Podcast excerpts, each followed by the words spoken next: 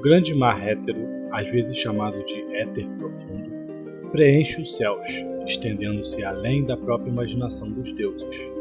Flutuando neste grande oceano invisível, existem incontáveis mundos, onde Kryn é apenas mais um. Alguns dizem que o Deus Supremo criou essa vastidão a partir do caos, enquanto outros sustentam que ela é o próprio caos. Os Reinos dos Deuses Para proteger o mundo das tempestades, muitas vezes turbulentas, do mar etéreo, as divindades da luz construíram a cúpula da criação, um reino de luz etérea que protege Kryn das imprevisíveis ondas etéreas. Os deuses da escuridão, liderados por Takassis, abriram o abismo nas sombras da cúpula, um lugar de escuridão e trevas eternas, que lhe serve como alicerce. Sem um, o outro não existiria. As divindades do equilíbrio criaram o Vale Oculto, na região entre os dois domínios, um local que está simultaneamente em todos os demais e em nenhum. Esses três reinos são chamados de planos exteriores. Somente é possível ingressar na cúpula da criação, no Vale Oculto e no Abismo através de um lugar, o Portão das Almas. Esse portal atravessa os três planos, uma trilha frágil e mais aparentemente indestrutível, que conecta e separa os reinos mortais e imortais. Todos os espíritos eventualmente passarão por ali, um fluxo contínuo de almas que perpetua os ciclos da vida e da morte. Este reino de almas flui do mar etéreo, sejam através dos planos mortais ou dos imortais. Os deuses da luz residem na cúpula da criação, construindo seus reinos para ajudá-los a observar o que se passa com seus amados filhos mortais. Paladine, o dragão de platina, governa a cúpula da criação e agia como guardião do portão das almas, até recentemente, quando se tornou um mortal. Dizem que quando sua constelação não é vista nos céus, é possível atravessar o portão secretamente, Durante o cataclismo, quando paladino caminhava pelo mundo devastado de Kryn, Takassis esgueirou-se com seus dragões, permitindo que eles proliferassem na costa de Azalon. Ela usaria o portão novamente durante a Guerra do Caos, quando mortais e divindades combatiam o caos. Para roubar o mundo e escondê-lo das demais deidades, tornando-se o deus único de Kryn. As divindades do equilíbrio habitam o Vale Oculto, e dizem que esse reino está em toda parte e em lugar nenhum. Zan, a maior floresta, envolve o local. É ali que reside a deus da natureza Xlev e seu companheiro Zivelin. Zan, estranhamente, também é o lar dos elfos, que são considerados dignos de ingressar nesse santuário, apesar de sua localização no plano dedicado aos deuses do equilíbrio e não da luz. O abismo, um vasto plano vazio, é o lugar dos deuses da escuridão, embora tenha se tornado uma prisão para Takassis após sua derrota por uma, um cavaleiro de Solâmia durante a Segunda Guerra dos Dragões. Dizem que ali tudo o que se puder imaginar é possível, embora sempre horrivelmente distorcido de alguma forma.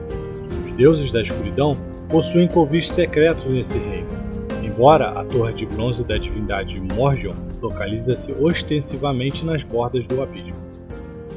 Outros planos os planos interiores, os planos elementais do fogo, da terra, da água e do ar, circulam entre os planos exteriores, coexistindo com eles em diversos níveis. Enquanto a cúpula da criação parece ser o repositório de energia positiva e o abismo da negativa, as energias dos elementos parecem residir principalmente no Vale Oculto, embora os planos elementais toquem os demais reinos, pois são a própria matéria-prima de toda a existência. Espalhados entre os três planos exteriores, existem três reinos que se entrelaçam, tocando todos os demais, mas separados deles. Eles podem ser concebidos com três afluentes menores, embora ainda vastos e abrangentes, do mar etéreo.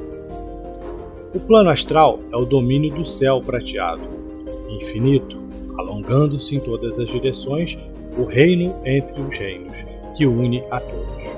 Muitas vezes é associado com a lua prateada, Solinari, embora não haja conexão entre esse plano e aquele deus ao seu astro.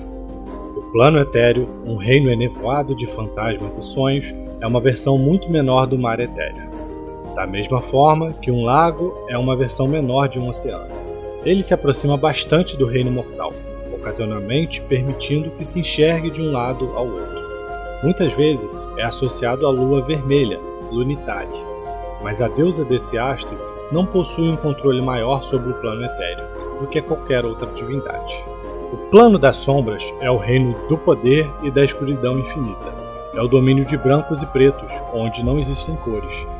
Dizem que o plano das sombras é a província de Nuitade, o deus da lua negra homônimo. Acredita-se que ele resida, mesmo que apenas ocasionalmente, neste local, pois, mais frequentemente, ele se conecta ao abismo do que a qualquer outro reino. Os reinos dos deuses da magia são separados dos demais, e acredita-se que correspondem à localização de suas respectivas luas. Também se considera que existem diversos semiplanos, espalhados pelos céus e infernos de Kryn, lares de magos reclusos e muitas vezes insanos, demônios exilados e outras criaturas raramente vistas nas margens do mundo. Talvez o mais famoso desse semiplano seja a Cidadela Perdida, para onde os deuses da magia levaram e onde treinaram os primeiros magos da alta feitiçaria. É para onde as divindades da luz levaram seus clérigos durante a noite da escuridão, que antecedeu o cataclismo.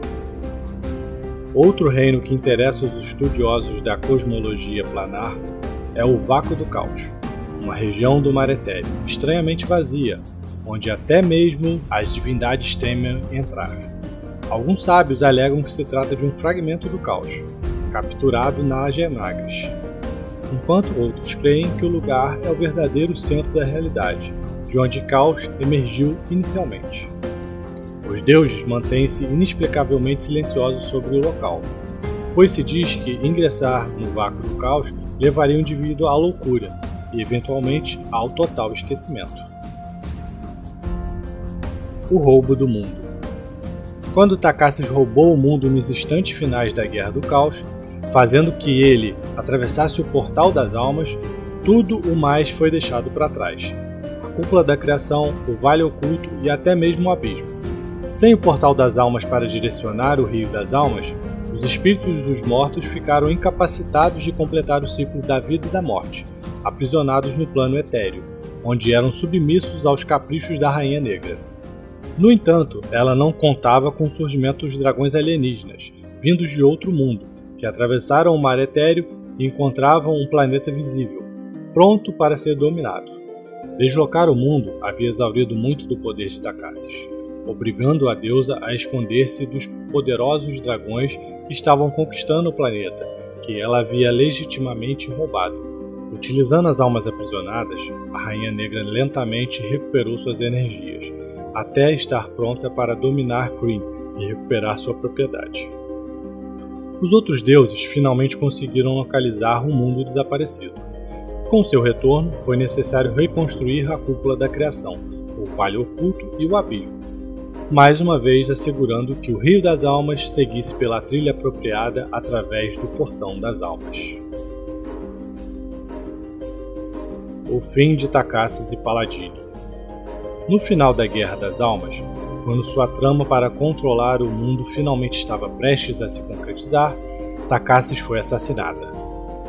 Como a ordem e o equilíbrio são necessários ao mundo, Paladine sacrificou sua imortalidade, tornando-se um mortal vagaria pelo mundo de Kree.